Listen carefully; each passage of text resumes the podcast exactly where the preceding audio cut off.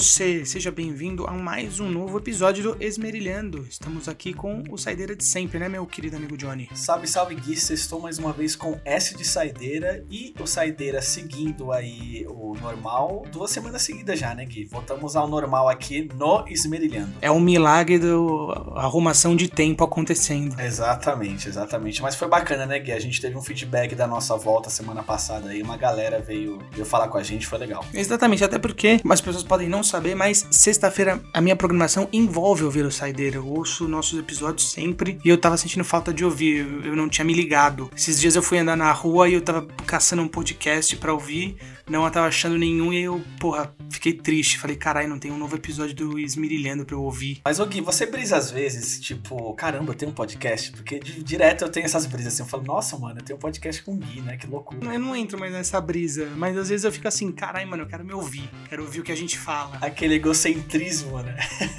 mas dizer assim, não é que eu quero me ouvir, mas tipo, eu gosto de ouvir é, as coisas que nós troca ideia. Sim, é geralmente sempre bom, né? E Gui, nós estamos aqui sexta-feira, dia 3 de setembro, e setembro é um mês importante, né? Que é aquele famoso setembro amarelo. Começou falando muito sobre suicídio, mas hoje engloba toda a saúde mental como um todo, né? É isso, é um mês importantíssimo e que, sinceramente, podia servir de impulso para que não fosse só setembro amarelo, mas que a gente tivesse uma campanha nacional todos os dias do ano, com todos os tipos de prevenção e cuidados mentais que uma pessoa merece. Inclusive, né, Gui, a gente vai falar um pouco sobre isso numa das notícias dessa semana. Eu e Gui, a gente nunca troca pauta, mas teve uma específica que a gente trocou ideia fora aqui. Eu vi aí também umas movimentações no Instagram já falando o quão importante é, não que seja mais importante, mas eu acho que a saúde mental, a nossa geração de agora, é um negócio muito importante. A gente não pode condensar tudo num mês só, né? Antes da gente ir pro programa, Gui, eu peguei uma curiosidade. Você sabe por que setembro, que é esse mês que cuida desse tipo de assunto? Eu fui atrás, dia 10 de setembro ele se transformou o Dia Mundial da Prevenção ao Suicídio e isso começou em 2003, porque teve um casal dos Estados Unidos, ele começou essa ação, né, essa prevenção, depois que o filho deles, o Mike, cometeu suicídio. Na ação, eles usaram uma fita amarela, porque era a cor do carro que ele tinha, que ele gostava bastante. Por isso que é em setembro e por isso que é setembro amarelo. Uma curiosidade que eu não sabia. Nunca parei para pensar isso, mas da hora de trazer. É isso, bora então? Bora para o episódio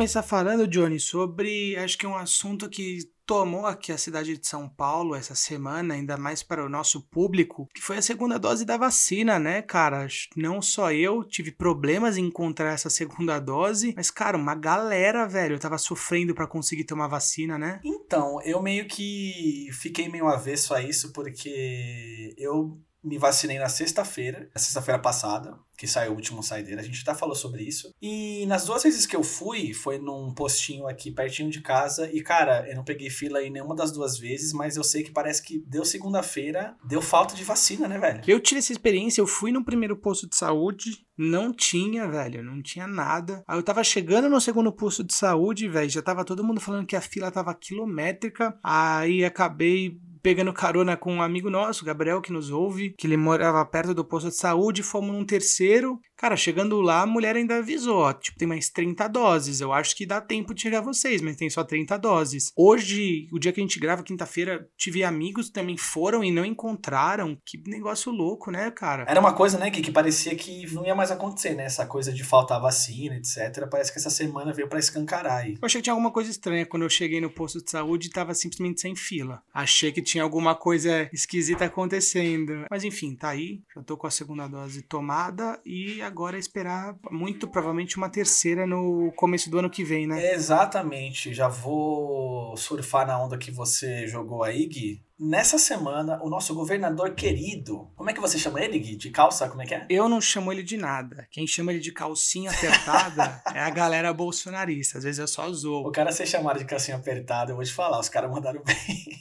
Quem inventou o calcinha apertada foi o Carluxo, não fui eu não. João Dória, do PSDB aí, essa semana ele falou que inclusive já vamos começar a ter aí a terceira dose. Vai começar para as pessoas mais velhas e aí sai o calendário aí que vou falar rapidamente. Dia 6 a 12 de setembro pessoas com 90 anos ou mais terão acesso à terceira dose. Dia 13 a 19 de setembro, de 85 a 89. 20 a 26 de setembro, 80 a 84. 27 de setembro a 3 de outubro, 70 a 79 anos. E 4 de outubro a 10 de outubro, 60 a 69 anos. Gui, lembra lá no primeiro saideira que a gente tava bem no ápice ali da pandemia, começando a vir vacina, que a gente até comentou que essa vacina que a gente tem, ela seria recorrente e a gente teria que tomar uma, duas, três vezes. Estamos vendo aí, a a terceira dose já é uma realidade. Enfim, era algo esperado, mas já chegou, né? Muita gente achou que talvez só for chegar no ano que vem, mas já tá aí o reforço. Cara, é isso, né, mano? Se precisar tomar todo, todo ano que a gente tome, porque, velho, sinceramente, nem dói, hein, mano? É um bagulho tão suave, tão rapidinho, velho. Olha, depende, hein? A gente tem a Janaína aí que nos ouve que ela ficou com dor no braço dois dias. Mas é aquilo, né, Gui? Só uma dor no braço. Claro que algumas pessoas têm reação e tal, mas eu acho que é uma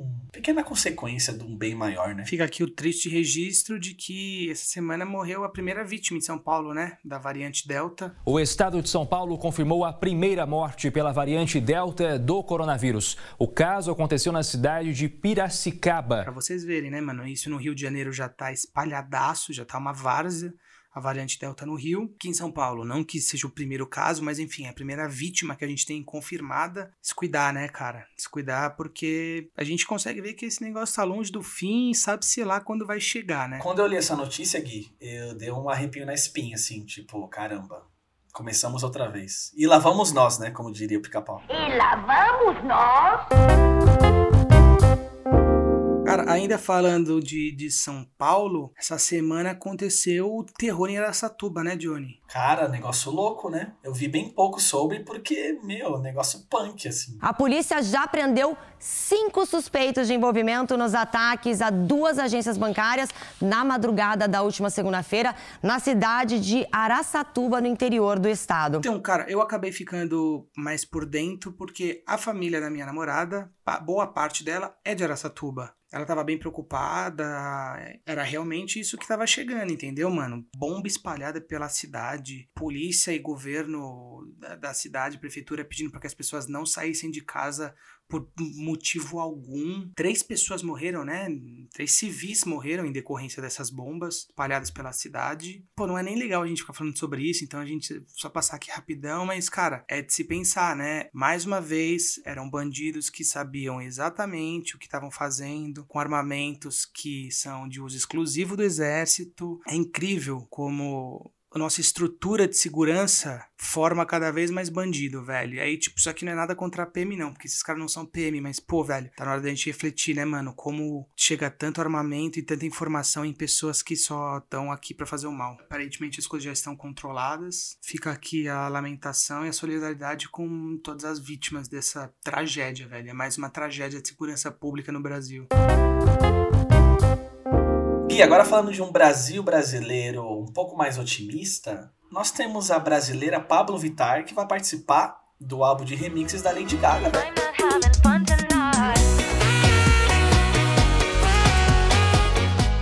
Velho, top, né, mano? Essa música que se chama Fun Tonight no, no álbum da Lady Gaga vai sair hoje, quando sai o programa, dia 3 de setembro. É um negócio muito louco, né? A, a Anitta tá aí, desbravando o mundo inteiro faz tempo, tá? Agora, meu, tem uma pessoa como a Pablo Vittar no álbum da Lady Gaga, sabe? A Lady Gaga numa total ascensão. É muito louco, né? Eu fiquei muito feliz assim quando eu soube, porque ainda mais Gui, que parece. Teve um trecho vazado aí, Gui. Parece que é uma rocha. Então, assim, a gente talvez tenha uma rocha no álbum de remixes da Lady Gaga. Você tem noção disso? Caralho, talvez seja uma mistura louca, mano.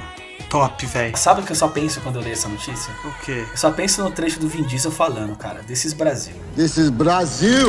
Cara, a gente sabe como é difícil um artista brasileiro conseguir essa projeção internacional na cena pop. Falamos português, né, Gui? Tem essa questão também que é muito mais difícil de vender, né? Sim. E, pô, você gravar com Lady Gaga, velho, é muito a mais, mano. A gente não tá falando de qualquer gravaçãozinha, não, né, mano? A gente tá falando de uma pessoa que, tipo, é uma das top 5 de pop no, no mundo, talvez, top 10. Ela nunca saiu de foco, inclusive tendo um foco até não só na música, né? Também como atriz. A gente teve aí aquele filme dela com Bradley Cooper, Nasce uma Estrela, que ela mandou super bem também. Então, assim, a gente tá vendo uma cantora barra atriz totalmente momento super mágico da sua carreira e, meu, a Pablo Vittar tá lá. Vamos ouvir para ver se é bom, né? Não é muito o estilo de música que eu, que eu ouço, mas, cara, sempre bom prestigiar, pelo menos deixar minha, minha uma reproduçãozinha lá para dar uma moral pra vocês.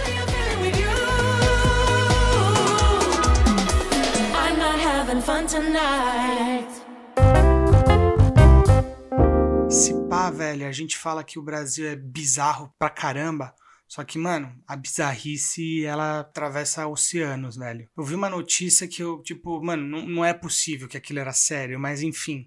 Um apresentador de um, de um programa de televisão na Costa do Marfim foi afastado. Simplesmente uma barbaridade que ele, que ele protagonizou no programa dele. Você chegou a ver alguma coisa sobre? Cara, não tô sabendo, conta aí. Cara, o maluco é tipo um Faustão, tá ligado? Ele faz esse programa de entretenimento em horário nobre, mano, num canal importante. Ele convidou, entre aspas, um ex-estuprador pra ir lá contar como que ele agredia as vítimas. Tipo, uma entrevista com um ex-estuprador. Não contente, como se isso já não fosse loucura suficiente, eles colocaram um, um manequim no, no palco pro cara demonstrar ao vivo como que ele fazia com as vítimas. Será que é brincadeira? Antes fosse de brincadeira, estavam os dois que ficavam rindo da situação. Enquanto ele demonstrava como que era um estupro, os dois ficavam brincando e rindo. Como assim? Exatamente, sem palavras, velho. É tão louco que eu nem lembrava que eu tinha colocado isso na pauta, porque aconteceu já faz alguns dias. Às vezes a gente fala que o Brasil é uma tragédia, e não é que não seja, mas cara, como a imbecilidade e a falta de respeito tá espalhada no mundo como um todo, né, mano? É, é, um negócio que, velho, se uma pessoa tem coragem de fazer um bagulho disso no horário nobre de um canal importante, um canal nacional, Mano, imagina o que esse cara faz, tipo, na mesa de bar com os amigos. Gui, eu acho que o ser humano não deve ser nunca subestimado nesse sentido, né, cara? Nunca, mano, nunca, velho. Sempre no fundo do poço dá pra cavar um pouquinho mais. Falar um pouquinho de jogos, joguinhos eletrônicos, porque nessa semana, dia 31 de agosto, completou 19 anos que Ragnarok Online foi lançado mundialmente. Olha, e Ragnarok que eu nunca joguei. Quem ouviu o episódio piloto do Esmirilhando sabe que você nunca jogou, porque falamos sobre isso lá. Só para fazer uma correção aqui que eu falei bobagem, não foi lançamento mundial, foi lançamento na Coreia. Ele lançou em 2002 na Coreia e acabou chegando aqui no Brasil em 2004, 2005. Cara, é um dos maiores sucessos da história dos RPGs online. Então, Gui, eu até falei no episódio, nosso primeiro episódio aí sobre jogos que mais nos marcaram. Eu sempre quis jogar, mas eu nunca tive um PC que, que aguentasse, ou pelo menos eu achasse que aguentasse. Então eu nunca joguei, mas eu lembro que na época, né, a gente via muitas notícias de videogame em revistas tal. Cara, os gráficos assim eram meio 2D, com 3D do cenário, um negócio muito louco. Eu sei que lá não era só limitado a ser um jogo de RPG, né? Você podia manter relacionamentos com outras pessoas, com outros personagens. Tinha todo esse negócio, né? Que se você quisesse, você ficava naquele mundo de fato várias horas, né? Porque ele te dava não só o, a ação do RPG, mas também o social, né? Sim, era muito imersivo e os caras conseguiram reproduzir uma experiência muito louca. Era bem mais da hora você jogar com pessoas do que você jogar sozinho. Tipo, por mais forte que fosse o seu personagem, você conseguisse fazer o que você quisesse sozinho, o da hora era jogar com pessoas, assim.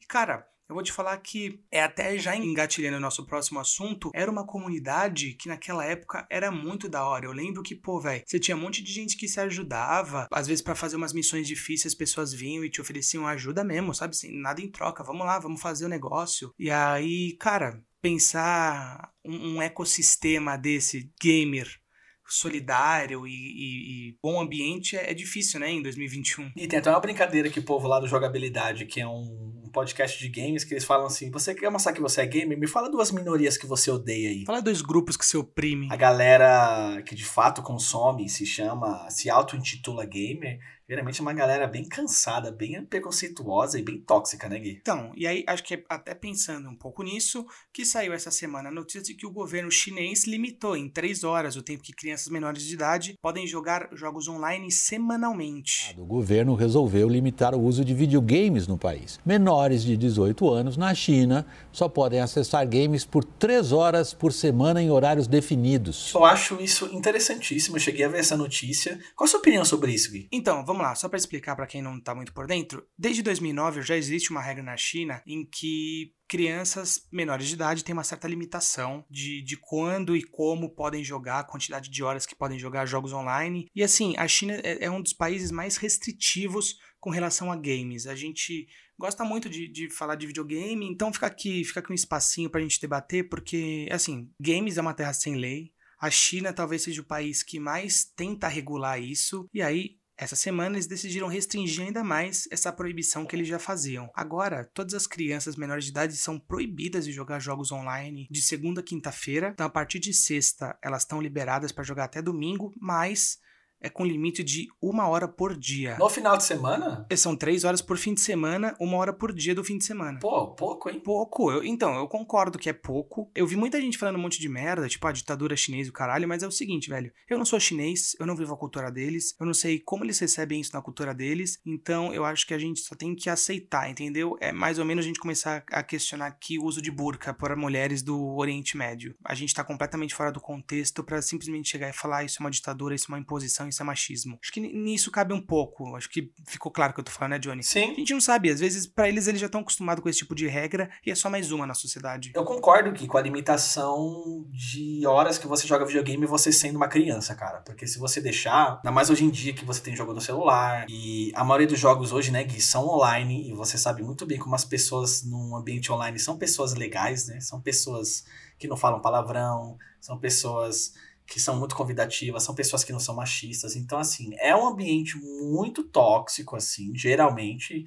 Generalizando mesmo, porque na grande maioria é. A única coisa que eu achei da notícia que você trouxe é que eu acho que no final de semana, pelo menos, não sei a sua realidade, Gui, aqui meu pai nunca se importou muito com isso, apenas com coisas que eram violentas de jogo de videogame, mas nunca limitou tempo. Mas eu achava saudável, sabe, vendo hoje que meu pai tinha essa preocupação, assim. A China talvez esteja sendo um pouco radical, sendo três horas pro final de semana, talvez, mas eu, Johnny, concordo que, cara, se você não limitar, a criança vai vegetar lá jogando videogame, não sei a sua opinião. Então, é o que falar que assim, eu concordo que tem que haver um controle no mundo dos games e não passa só por controlar horas que crianças menores de idade estão jogando. Talvez tenha sido muito rigoroso, mas como eu falo, é pra nossa cultura, tá ligado? Então, tipo, a gente cresceu acostumado às vezes a jogar 10 horas de videogame num sábado. Então, você saber que a criança tem direito a uma hora é meio complicado. Só, só complementando o que você falou, você era uma pessoa, por exemplo, que lan house, né? E tinha os corujões tal. Então, assim, você ficar muito tempo jogando videogame com seus amigos era uma coisa até marcada, uma coisa normal. Por um lado, eu fico nessa ressalva de que, assim, pô,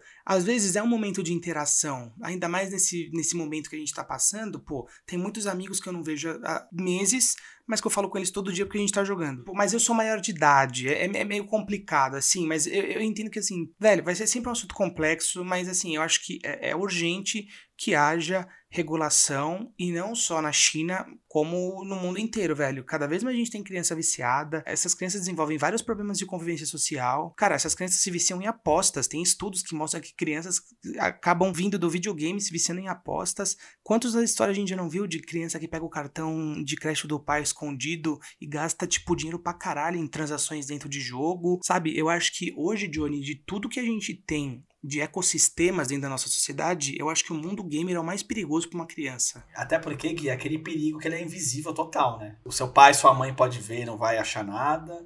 Daqui a pouco a criança tá lá horas e horas, e é aquilo que você falou hoje.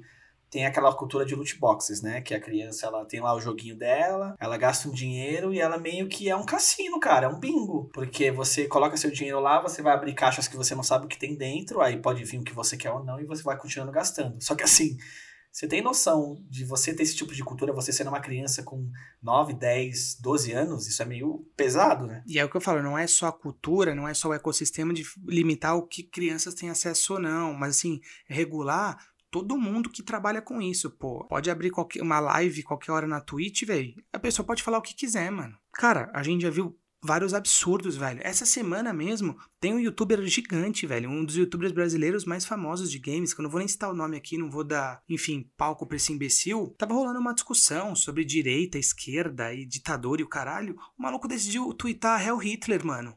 E o público dele é infantil.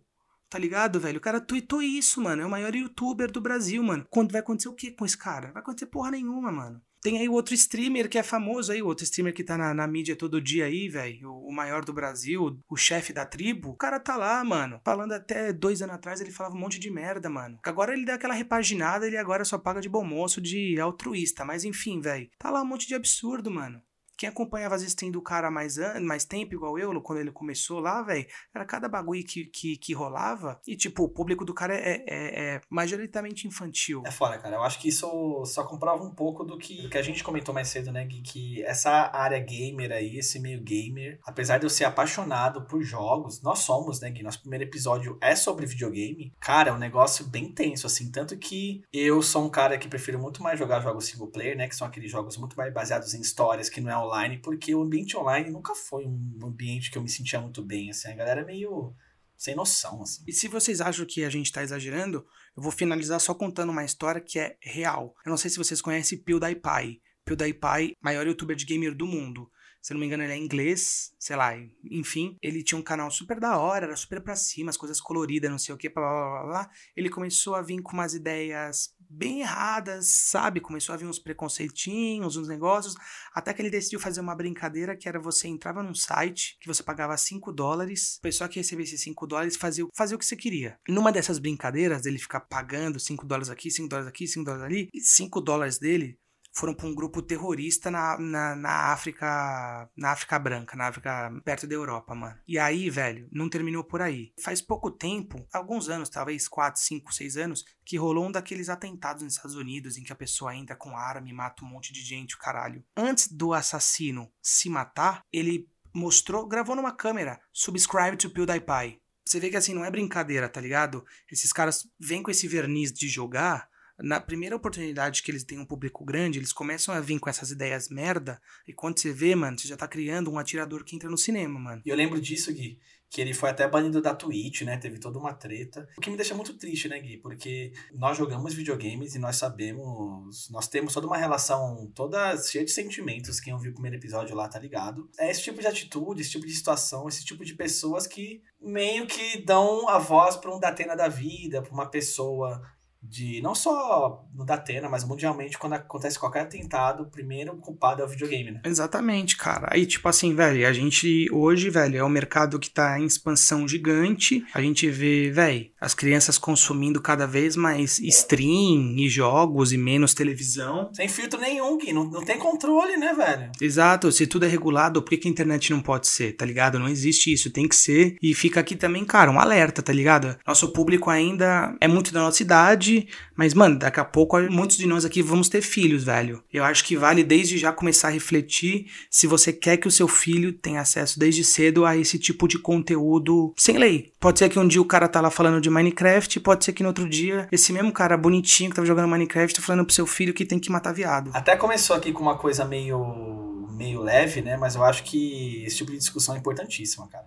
Até porque hoje a gente tem, por exemplo, GTA V aí. GTA V ele é um produto da mídia que mais gerou dinheiro da história de todos os tempos, juntando cinema, juntando música, juntando jogos. Então assim, a indústria de jogos ela é gigantesca, às vezes ela parece nichada, mas ela não é. A gente precisa abrir o olho aí, né? Não é só você sentar lá no sofá e jogar FIFA, jogar Uncharted, jogar Halo, não é bem assim. Quando você entra num ambiente online, cara, você tá lidando com outras pessoas que não, não é só do seu país, mas do mundo inteiro, né, Gui? É, é meio que hoje o que, né, anos atrás era a TV, que os pais tinham cuidado, ó, presta atenção no que seu filho vê na TV. Hoje em dia a TV virou internet. Perigoso mesmo. Papo sério, assim, velho. Todo mundo que joga jogo online sabe, velho. Se você jogar meia hora num, num dia, você vai ser xingado. Outra vez tinha um maluco querendo me vender droga, assim, no chat, no meio do jogo. Era verdade? Era zoeira? Não, mas era verdade? Era zoeira? Eu não sei. Mas e se fosse? E se eu fosse uma criança? E, e se eu desenrolo essa história e vamos ver onde chega. E aí? Mas é isso, velho. Fica aí essa reflexão. Eu acho que é uma discussão importante. Enfim, eu acabei tendo muitas dessas coisas que eu tô falando aqui. Eu refleti é, depois de ver essa notícia da China e de ver que, cara, pode ser muito rígido? Pode, mas não tá. não é loucura. E Gui, pra finalizar nesse assunto, mas não nesse assunto, o nosso primeiro episódio foi sobre jogos, né? Você consegue ouvir nosso primeiro episódio? Não, não consigo, é muito ruim. Cara, eu não consigo, nossa É senhora. péssimo. e a gente não tinha ideia do que tava fazendo. Nós estávamos voltando de uma viagem, o Gui, dois amigos nossos, e eles queriam colocar o episódio da Disney, né, Gui? A gente falou, não, pelo amor de Deus, não. O que é bom, né, Gui? Porque sinal que a gente evoluiu, mas assim, tem que começar de algum lugar, né? É, mano, pelo menos começamos. Era bem feinho, mas começamos. Exato. Então fica aí. Pra você que quer ter uma vergonha ali assim forte, ouça o nosso primeiro episódio. Então, Gui, sou aqui de São Paulo, pertinho de você aí, Zona Leste. Fala aqui da Moca, querida Moca, que acho que todo mundo de São Paulo conhece. No! God, please, no! No! No! Paralimpíadas acabam agora, dia 5 de setembro. E o Brasil muito provavelmente vai terminar numa excelente posição. Atualmente, quando a gente está gravando, o Brasil é o sexto colocado, 54 medalhas no total, sendo 19 de ouro, 13 de prata, 22 de bronze. Ficou aqui, né? Esses Jogos Paralímpicos de Tóquio vai ficar marcado com uma despedida de Daniel Dias. Falamos dele semana passada, uma lenda do esporte. Ele mostrou porque ele é uma lenda, né? O bicho, velho, foi muito bem nesse, nessa última participação. E Gui, eu vou te falar que é por isso que eu gosto muito aqui do que a gente faz aqui do Esmerilhando, do Saideira, porque eu particularmente não era um conhecedor da história do Daniel Dias. E como você falou, eu fui estudar um pouco sobre, fui atrás dele. Meu, o cara é um vencedor, o cara é monstro, assim. E, sinceramente, se não fosse o Esmerilhando, se não fosse o Saideira aqui, eu não saberia. Então, eu sabendo da história dele, né, numa semana, na seguinte, ele se aposenta. Então, mesmo eu conhecendo a história do cara há três dias, eu já fiquei meio emocionado, sabe? Um negócio muito louco. Cara, muito louco ter acompanhado isso. O Brasil tá de parabéns. Vou só deixar o um recadinho aqui. Eu e Johnny estamos tentando um negócio muito louco envolvendo as Paralimpíadas e o Brasil e novidades em breve, esperamos. Ô Gui, eu vi nessa semana, eu não consigo guardar isso para mim, que eu tenho uma recomendação que eu tenho ouvido o audiodrama original Spotify chamado Paciente 63. E há quatro semanas, não sei a data exata, e justamente pelo fato de que você então vai acreditar em mim, quando eu já tiver ido embora daqui, você vai contatar os meus pais e a história de uma psiquiatra paulista que fala de algo assim tão estranho vai soar para eles tão divertido que o meu pai vai visitar a minha mãe. Eles vão tomar umas cervejas e vão começar a sair. Eles vão virar namorados e eu vou nascer. Graças a você, doutora. É uma série original Spotify que fala sobre um possível viajante do futuro. Ganhou vários prêmios e é feito pela Mel Lisboa e pelo seu Jorge. O que, que acontece, Gui? Esse paciente 63, ele é descoberto na rua, assim, é levado para uma ala psiquiátrica. A Mel Lisboa é psiquiatra dele. Ele supostamente é do futuro. Eu achei isso muito louco, cara, porque eles usam de efeitos sonoros, tem pessoas passando no fundo, e a história é muito louca, porque fala sobre um viajante no tempo, né? Então você fica naquela dúvida se ele é viajante no tempo ou não. E o interessante, Gui, é que isso é totalmente de graça. Você não precisa ser assinante do Spotify para você ouvir. E assim, a história é super envolvente, cara. São oito episódios, 15 minutos cada um. Eu recomendo muito, velho. Da hora. Vou te falar, Johnny, a gente precisa começar a recomendar mais coisas que a gente consome e que fazem parte aí do nosso, da nossa rotina. Gui, vamos aqui então anunciar a recomendação da semana, começando nessa semana então? Sim. Paciente 63, ouça no Spotify de graça, muito bom. Ô Gui, nós vivemos numa época de memes e de que é tudo engraçado na internet e a gente consome, tudo é muito rápido. Nós tivemos esse negócio aí da Pfizer e a gente tem o um negócio do Nicolas Cagezinho, é tudo muito legal, tudo muito rápido, né? Tudo muito efêmero. Seis horas da manhã e ele todo Nicolas Cagezinho já. Mas tem um meme aí, de anos atrás. Você lembra do Já Acabou, Jéssica? Já acabou, Jéssica? Lembro. Esse meme foi bem forte, né, velho? Eu até comentei lá, eu, eu, juro que eu nunca vi esse vídeo, mas eu tô ligado que meme que é. Nós tivemos esse meme anos atrás aí, e nós tivemos notícias, Gui, sobre a protagonista desse meme que fala Já Acabou, Jéssica, que são meio preocupantes, assim. Ela tá depressiva, ela fez cortes em si mesma porque ela falou que ela ficou numa posição meio constrangedora porque ela apanha e ela fala aquele negócio lá e meio que lá onde ela mora, ela é marcada com isso e ela nunca consegue esquecer e ela meio que caiu num poço que a gente nunca se pergunta, né? Será que as pessoas que viram meme querem virar meme? Como falamos agora há pouco, da internet ser uma terra sem lei, as coisas vão ganhando forma, vão crescendo, e aí a gente decidiu perguntar para a Raia, nossa querida psicóloga, amiga do Esmerilhando, que já participou aqui, inclusive de um episódio em que falamos sobre saúde mental. Pedimos para ela comentar quais são os impactos da superexposição em pessoas que simplesmente do dia para noite viraram famosas. E aí, Rai, conta para nós.